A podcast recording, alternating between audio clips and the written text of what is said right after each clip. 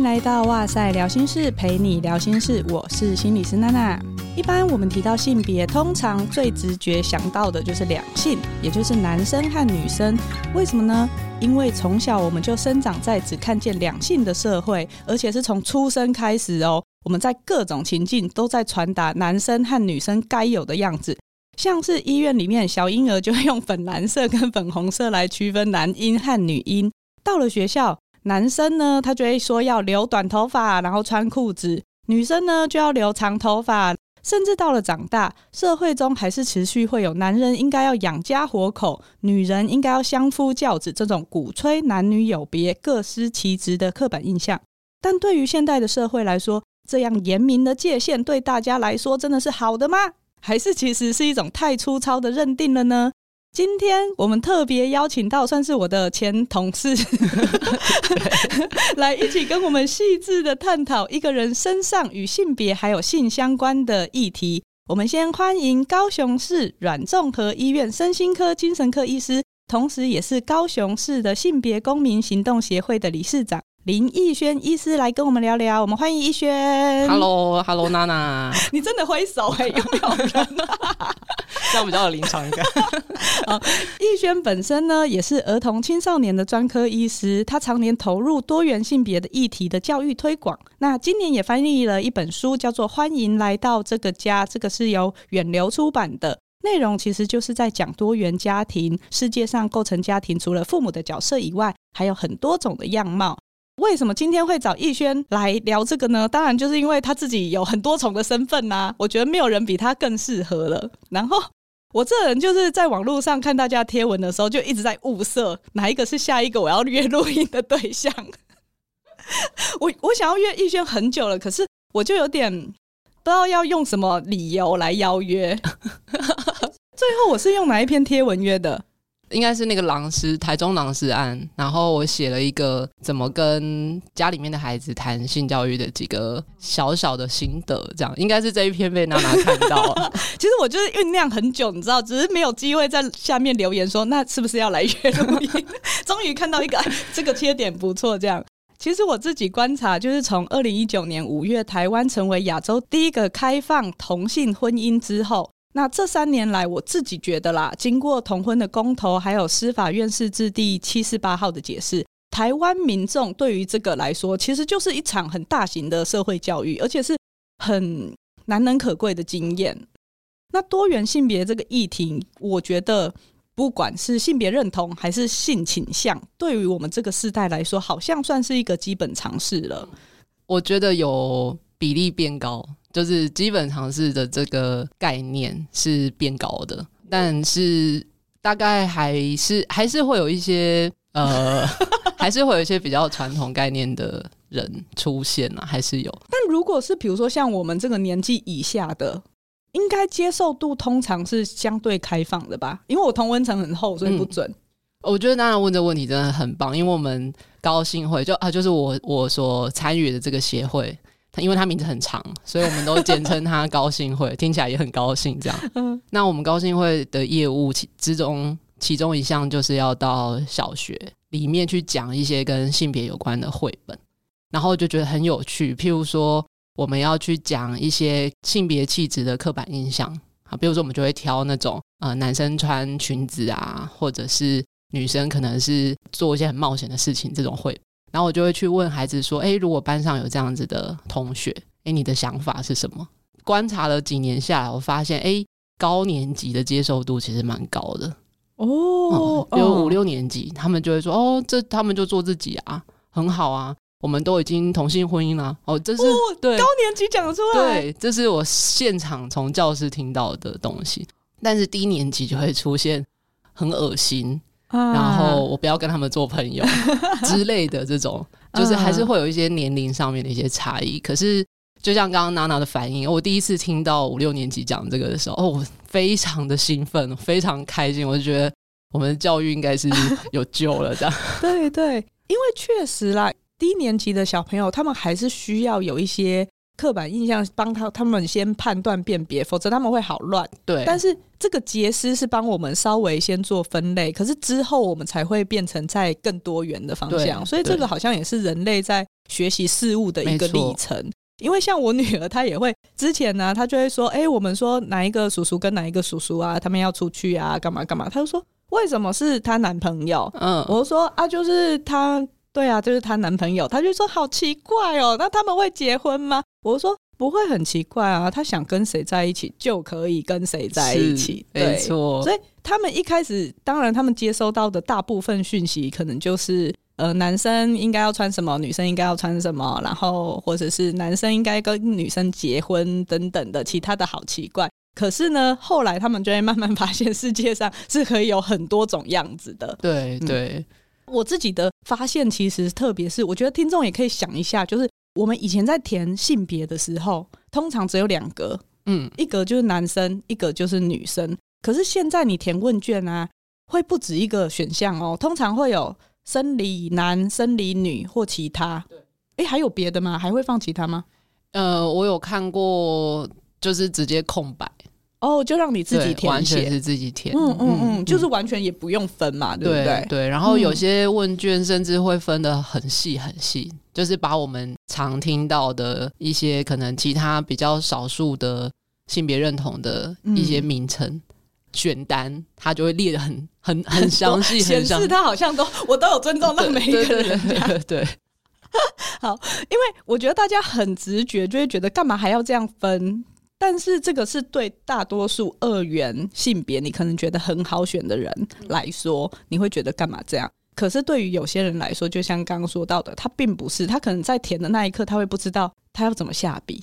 所以我觉得社会开始有这样子在量表设计上的改变的时候，其实就显示了我们的很多的认可跟尊重。对，像高兴会在跟小朋友介绍的时候，通常你们的核心概念会是什么啊？提倡任何跟性别有关系的呃一些主题这样子，但是我们也不是只有讲同性恋啊，嗯，好，包括说像我们提供的主要的服务就会有，比如说多元家庭啊，或者是性别的刻板印象啊，或是多元的性别气质，还有近几年超级红的自我保护。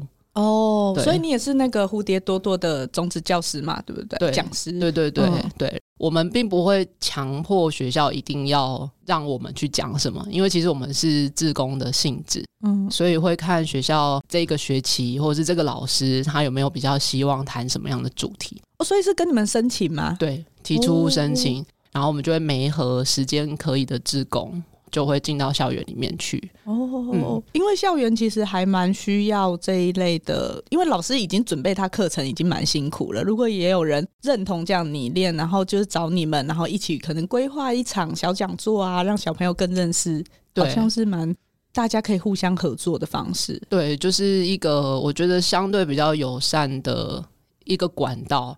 然后可能因为也做了，今年是第五年了。嗯嗯，然后我们的足迹已经到最远，今年要到那马下去了。能够接到这些相对比较遥远一点点地区的申请单，我们都很开心，就觉得这些理念可以拓展到更远的地方。应该是说，这这是我自个人感觉啦。确实，你会发现比较传统或偏远的地方，有时候课本印象反而是更深的。嗯嗯，是有时候是这样子，然后加上隔代教养，可能也相对比较多。然后对于上个世代的人来说，这个就是他从小到大学的，他也没有学过别的，所以他就会把这些概念继续往下面传。嗯嗯，嗯对，我就想到有一次我去一个也是非常遥远的地方，不在高雄，哈，在屏东，然后是一个部落里面的小学，然后那个小学也是希望去讲一些跟多元性别有关系的议题，然后我讲完了之后呢，那个老师就跟我说：“哎、欸，因为那个学校真的很小，只有五个老师，啊，学生几个？该不会只有一个？没有，学生大概不到二十个，全校、哦、对，很小很小很可爱的一个学校。然后讲完了之后，那个老师他就很忧心的脸看着我说：‘你知道我们阿都现在是很流行的一个词吗？’”就阿都阿都是在原住民里面，特别是台湾啊、卢凯那边，嗯、有点像是姐妹淘哦，可是是男生之间的姐妹淘。嗯，像比如说像有一个 YouTube YouTube 的频道叫阿都主义。哦哦哦，嗯，他们就是两个男生，主要在分享一下他们的生活之类的。那所以在部落里面讲阿都，其实某种程度来讲，就是有点像男生跟男生很亲近，嗯，啊，甚至有可能就是男同性恋者这样子一个族群。然后那个老师就说，自从阿都主义很红之后，大家都想要当阿都。哦、嗯，然后老师的忧虑就说：“那我们原住民，我们这一组会不会灭亡？” 是 是啊，对，嗯。可是他真的是很认真，然后很焦虑的那个表情，他是很担心这个族会因为你们来提倡多元性别，会不会就让孩子觉得他要变阿都比较好等等的，嗯。嗯确实，好像之前在推同婚的时候，也会有很多类似这种声音呢。嗯，我们在推这些议题的时候，可能也需要先去同理一下这些焦虑，嗯，而不是一直都在说哦，我们就要尊重多元什么什么，然后把他们的焦虑丢在一边。那这样推这个的，可能就没有那么顺利啦。是，嗯，嗯，那后来你怎么回应那个？老师呢？我就是我还是会跟他说我。要不要变阿都？他不是用变的，他不会听到这个，然后就忽然噔噔就变了。对，他不是用变的。然后的确在可能青少年会有一些所谓的模仿的一些效应，可是这不见得代表说他完完全全就是认同这件事情。那即便是他很认同也没有关系，因为我们其实就是要尊重呃尊重他自己对自己的想法嘛。那我们身为大人，就是要在旁边支持他这样子。啊、那就目前为止看起来，不管他是是哪一个性倾向，应该都不太可能让所谓的哪一个族群灭绝，灭绝 应该不至于走到这个程度。对，其实有时候青少年时期，你就是会。探索嘛，对对啊，那在探索的历程中，你慢慢认识自己，这也是一个很正常的事情，而且是很鼓励他们要去这么做的。嗯，嗯，好，所以讲到青少年时期，因为我看逸轩医师也常常受邀会到国高中校园去做有关性教育啊，跟孩子怎么跟孩子谈性相关的演讲，然后有时候对方对象是家长，有时候对象是孩子，是不是？对对，嗯。不过我觉得孩子的好像特别精彩。因为我看你的贴文，每次都会分享一些很有趣的事，特别是 Q&A 桥段的时候，呃，然后那个白板或黑板就会写满了一些家长可能看到会疯掉的字，什么打手枪啊、呃、A 片啊什么之类的。对，你自己在做跟青少年推广性这件事情，因为这个阶段真的就是很懵懂或好奇。嗯，我们以前真的没有人跟我们谈呢。对，老实说，到底怎么学的，我也不知道。我都自学啊，就是你会。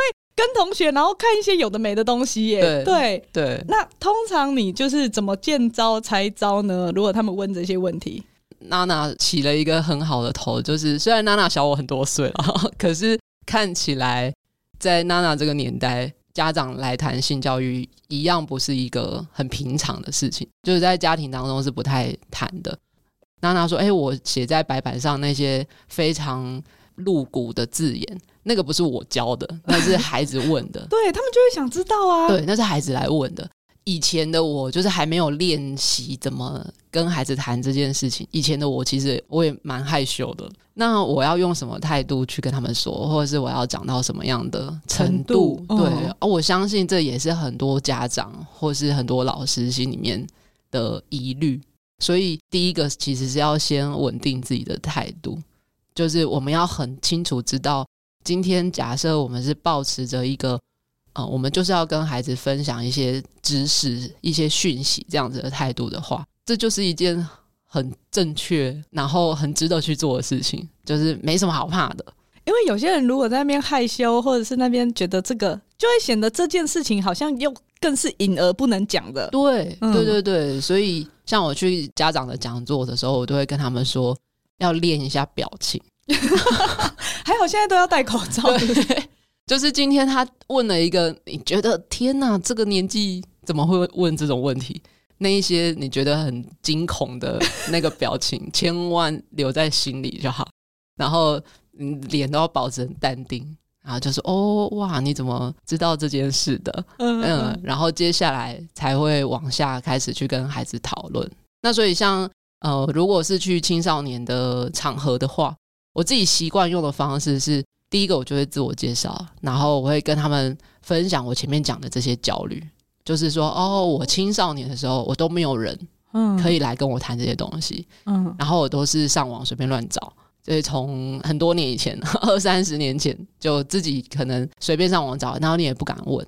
今天如果有一个大人，他出现在我面前，然后跟我说：“哎、欸，你怎么都会问我，你怎么问我都不会怕哦，你怎么问我都会尽量的回答你。”我会觉得这是一个很可贵，要赶快把握这机会啊！对对对对对那通常我常用的方式就是匿名小纸条。啊，对，对还是要匿名啦，对不对？大家会比较安心一点。对对对，匿名小纸条，然后我就会请孩子们写出看时间呢、啊，然后可能写出一到三个他已经埋藏在心里很久的问题，嗯，不知道要问谁的问题，或者是他可能也问过别人，可是他想要确认一下。有没有其他、嗯、想要知道别的答案？其他的答案，那、嗯、我就会收集这些问题，哎，开始回答。所以你就现场这样抽出来，直接念那个题目，这样。对对对对对。哇，那你要什么问题都不会被问到，你要收集很多资料，哎，因为其实常问的问题还是那些了。哦，那比如说，比如说。打手枪一天可以打几次？啊，对我也很常被问到，哎、欸，怎么突然讲自己很常被？如果你有做到青少年男性的个案的时候，其实难免你就是会，他们就会问这个、欸，哎，他会说我是不是太多了，或者怎么样，身体怎么感觉有点虚之类的 对。对，所以其实考古题还蛮多的。就算今天他真的问了一些我从来没听过的，或者我从来没想过的问题，我觉得这也很好，因为实际上我们在现实生活中。这些青少年他也会遭遇到他去问别人，但是别人不知道嘛。嗯嗯，可是别人不知道，只有跟他说：“哎，我不知道哦。”跟“哎，我不知道，我们要不要一起查一下？”一下嗯，那那个青少年的感觉就会不太一样。因为我觉得我女儿也常常问我一些我不知道问题，然后她现在都会说：“啊，你就 Google 查一下。”她都已经很习惯了。对啊，对啊。那我觉得这刚好也是一个跟青少年连结的方式。所以透过这一些活动，其实青少年教了我很多他们那个时代很红的东西，嗯，比如说像潮州土狗，娜娜知道这个？我知道，我知道吗？对对对，对因为他们的歌其实蛮好听的，很洗脑 哎、欸。对，对，我第一次听到潮州土狗就是青少年介绍给我听。那你自己印象最深刻，在他们问的问题里面，你有没有觉得哦，这个有点强度太高的？会有，比如说，甚至揭露到自己的一些经验，可能是需要通报或什么的吗？这个比较少一点。在去做这些活动的时候，会分成呃一般的学校，或者是所谓的安置机构。那如果是在安置机构里面进行的啊，有接触到一些孩子，他本身就是一些性议题，比如说他可能是性侵的受害者，然后不得已离开家庭，要来到机构。所以在如果是做机构的时候，机构跟我之间就会先先讨论一下，可能可以谈到什么样的程度。那如果一些比较细致的，像他透过匿名的方式，那其实说实在，笔迹还是看得出来啦。对，尤其机构的老师跟孩子相处久了，一定知道是谁写的嘛。那所以如果有收到这样子的讯息的时候，就是私底下还是会跟老师。讨论一下，说有哪一些孩子是需要特别去注意的。因为如果是一些比较需要通报啊，或是甚至要进入治疗的情况，他需要的就是一个比较长期的关系，或者是长期做治疗的心理师等等。那但是呃，学校或是机构找我去，通常比较是短期的，可能几次的课程。这些课程我自己设定的想法就是。提供一个很开放的环境，然后很开放的一个时间，让你们问到饱，这样子会不会每一次都很难结束？大家就说老师不要走，会啊！而且像我有一个教具箱哦，就是我这几年收集了很多各式各样的教具，比如说呃有一些桌游啊，好，或者是像我要去教孩子的月经的一些行程，我有些模型，好，或者是。我们使用的各式各样的月经的用品，那我都有一套是教学用的，然后就是让他们去摸，比如说像现在有那个月亮裤，月亮裤其实一件不太便宜嘛，所以可以孩子不太有机会去买，可是我就会有一件是干净的，就是不是我穿过的，不是，就教学用的月亮裤，然后会让他们去实地去操作。哎，月亮裤是怎么吸经血？它的材质是怎么制作的？哦或者是让他们去看棉条，哎，泡到水之后是瞬间 胀很大啊。然后或者是我们把卫生棉剪开。看看里面有，对，看里面长怎样，它到底是什么原因可以去吸这么多的血？为什么不会漏出来？平常我们谈月经的时候，可能就会讲，哎、欸，我那个来，你有没有那个？那 都都是那个，到底是哪个？到底是哪个？可是实际上后来用这些方式，其实就很像在做实验课。对，就像自然实验课，我们今天就是来操作一个东西，我们看看它的原理是什么。透过这些方式的时候。呃，孩子们的参与度其实很高，然后他就会丢出更多的问题，他就已经不单纯是说，哎，月经是怎么一回事了，他就会更牵扯到说，哎，我今天真的月经来，沾到衣服啊，或者是我需要选择什么样的用品，我的生活可以更顺利。比如说我要去游泳，对，我要去游泳，那我可以选择什么方式，就变成它已经是一个很生活化的讨论。哎、欸，这些真的小时候没有人教我们呢、欸。没有啊。对啊，比如说要用双氧水洗这件事情，我也不知道，好像是我长大不知道怎么知道的。就是大家都是一路摸索，然后没有人教说，哎、欸，你到底要怎么做？嗯嗯，可以比较生活比较不会有这么多尴尬的事情。可是说实在也没有什么好尴尬，因为它这就是一个自然的生理的现象嘛。对对，可是像以前我自己的。长辈在教我的时候，我收到的讯息就只有说：“哦，来的时候你要会贴。”对，就这样，对，没了，后面什么都没了。比如说，我要选择哪一种比较适合我卫生棉，没有人教哎、欸，没有人教。所以，像我们去跟孩子谈的时候，我们会准备各种 size，从护垫，然后到现在有类似像尿布的那种，也有夜用裤的卫生棉。说到这个，因为我上次买了趁打折买了一箱的一体的那种，然后他就有送几个裤子。然后我女儿在帮我整理仓库的时候，她说：“这是我的尿布吗？” 我说：“不是，是妈咪的。” 她说：“你为什么要包尿布？” 对，没错。我说：“哦，就是就是很难解释这一切。呃” 对对，所以就是当今天有一个很实体的东西放在孩子面前的时候，他就觉得这是好玩的。然后只要好玩，他就会有问题。那有问题，我们后面期待要展开那些讨论就会开始，就不叫不不会是纯粹的上课这样子。因为我每次拖那个教具箱，就会先引发动机哦，嗯、就会很想看里面有什么。对对对，而且像如果是机构的孩子，就会问说：“老师，你今天要住这边吗？”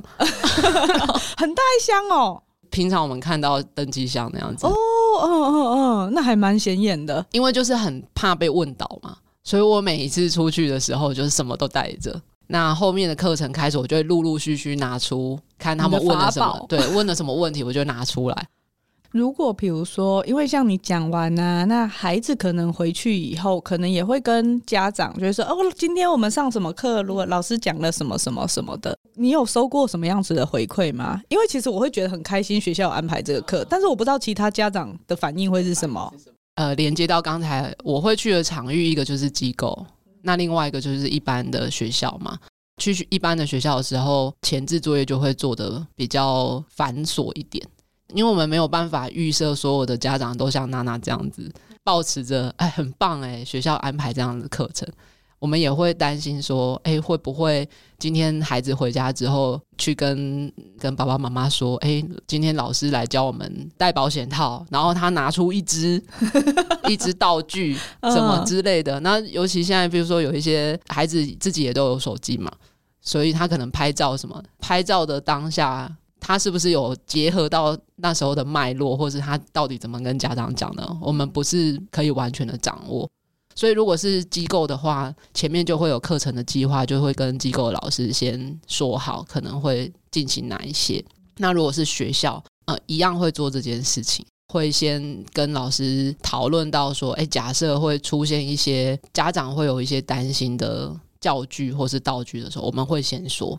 那需要到说发同意书，或是来参加这种程度吗？我曾经做过一场团体，不是住在机构的孩子，就是一般家庭的孩子，可是他平常是需要到一些社服机构里面接受一些协助的啦。我们去做那一场活动的时候，就有做到发同意书，就是我们把这几次的课程的内容会被孩子看到的用品都有列出来，然后那一张同意书下面就有回调，回调就是说，哎，我们这样子的课程规划，家长们有没有什么想法？就那一次，其实我们得到的很好，几乎所有的家长都是写哦，我觉得很棒，然后或是要不然我都不知道怎么讲。对啊，我觉得有人帮你教实在太棒了。对，对，然后更有趣的是，其中一堂课就是要教戴保险套这件事情，全场都是孩子，只有一个家长，他就要求说他也想要一起来上课。我说哦，好啊，当然很好啊。然后我们就开始上嘛，然后一样就是会有道具，然后会有真正的保险套，让他们去实地操作，然后看每一个步骤是不是有确实这样。然后那个家长就跟他的小孩还有其他的小孩一起在那边上课，对。然后上完的时候，他就跟我讲说，以前就是没有人教我啦，所以我都带错了。对对，他就说，所以我不小心生了五个这样，就是他就说。就是没有人教我，我才会不小心生出来 之类。这些现场的这些反应，当然还是有时候会有一些比较反对的声音出现。但到目前为止，我自己的经验，大部分其实都是好的。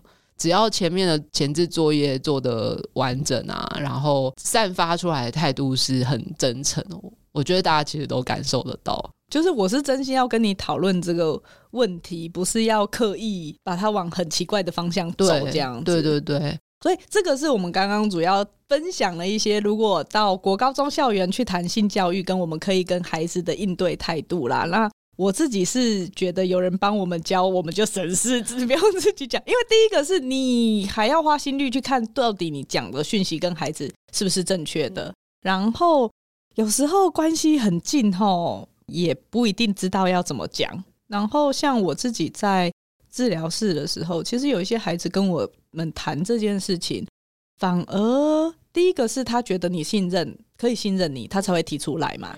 然后我们用什么样子的态度回应他的时候，他也会觉得他的需求被重视到。嗯，所以这个其实是还蛮重要的。我们在谈多元性别的时候，大部分其实就是谈 LGBTQ。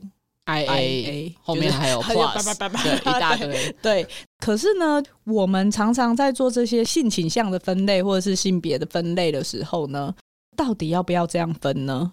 会想要谈这个呢，主要是要谈无性恋这件事情。可能对大家来说，这个词还有点新，有些人可能甚至没有听过。因为之前我们的编辑在哇塞的贴文中，当时他就分享了一个 Sternberg 的爱情三角论的一个贴文。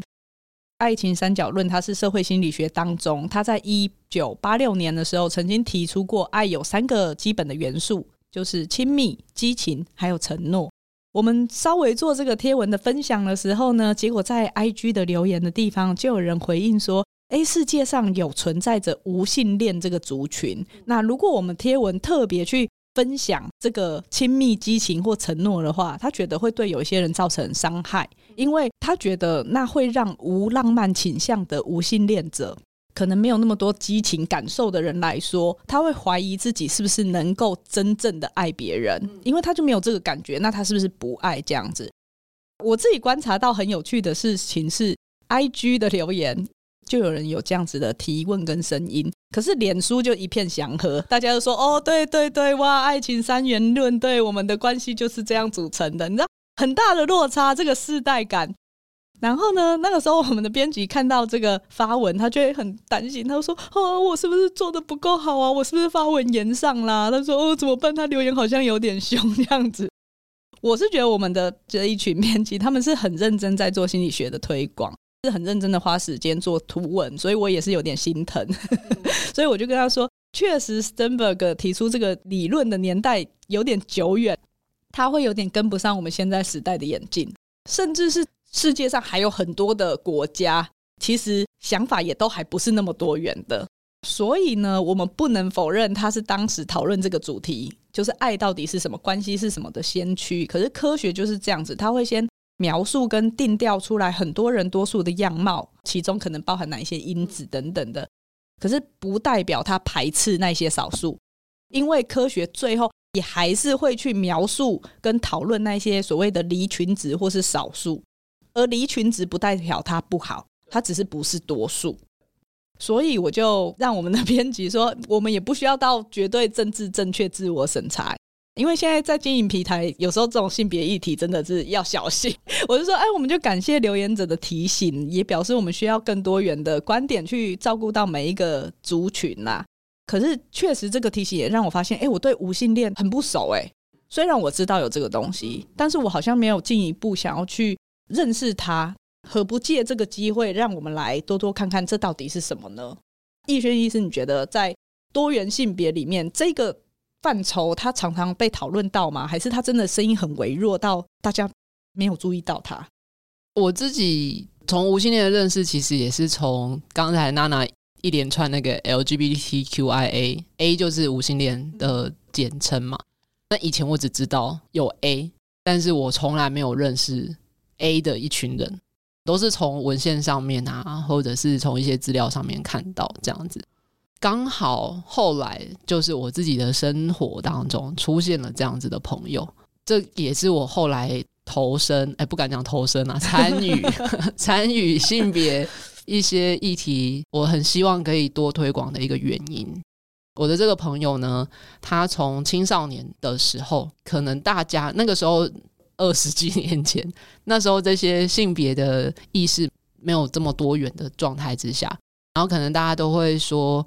哎，谁谁谁喜欢谁？班上男生谁喜欢哪个女生，或者哪个女生喜欢哪个男生之类的。我认识的这个人呢，他就是哎，是一个很受欢迎的人，但是从来没有听过他跟任何人交往，从来没有。然后后来就发现说，他好像哎，可能跟同样一个性别的人比较靠近，但是也没有到交往的程度，就只有说哎，就是好像好朋友这样子。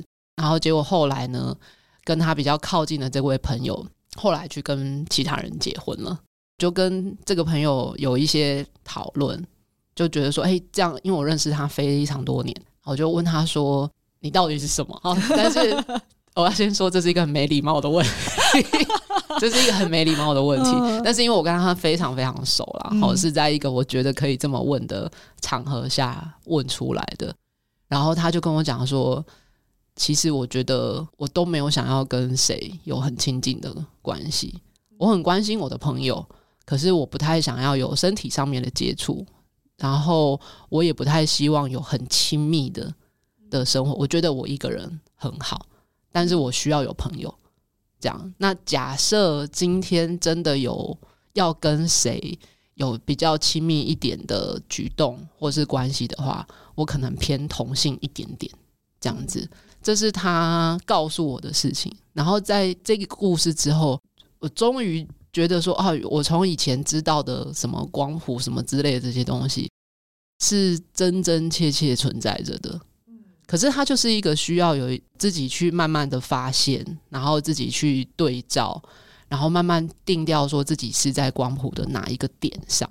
那所以像这个朋友，他就跟我讲说，他以前国高中的时候，他就觉得自己很奇怪。为什么大家都在看女生，比如说都在评论女生身材如何，或是怎么样？然后他就发现我完全没有感觉，没有兴趣参与这个话题，他完全没有想要讨论这些东西。然后男生对男生也没有，比如女生也会讲嘛，女生也会讲说，哎，哪个男生很帅什么之类，他就都没有。所以在那个时候，他觉得我是不是怪怪的？然后就抱持了这个怪怪的想法，历经二十年。那我听了他这个故事，我真的觉得我们的性别教育真的很需要再多一些些这一些的倡议，让可能还不是很了解自己的孩子有机会找谁去了解，说自己其实完全不怪，每一个人本来就是独特的存在。所以像这些多元性别这些简称，如果硬要分，可能有二十几个，但但是世界上几十亿人口也不太可能用这个二十几个分类下去分嘛。我我自己的感觉是，这些分类有时候只是让沟通，或者是让一些资料的收集比较方便一点点，比较明确一点点。但是如果回到人的身上的话，他没有什么绝对，你觉得是什么就是什么。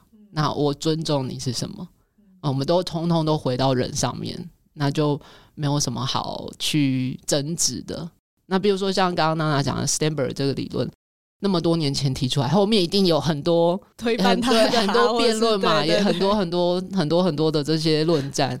那不代表这个论点完全是错误的，或是怎么样。但是后面引发的这些讨论，不就是更好的吗？到现在，谁可以说我很懂爱呢？没有吧？我们每个人都有自己对爱的一些定义在啊。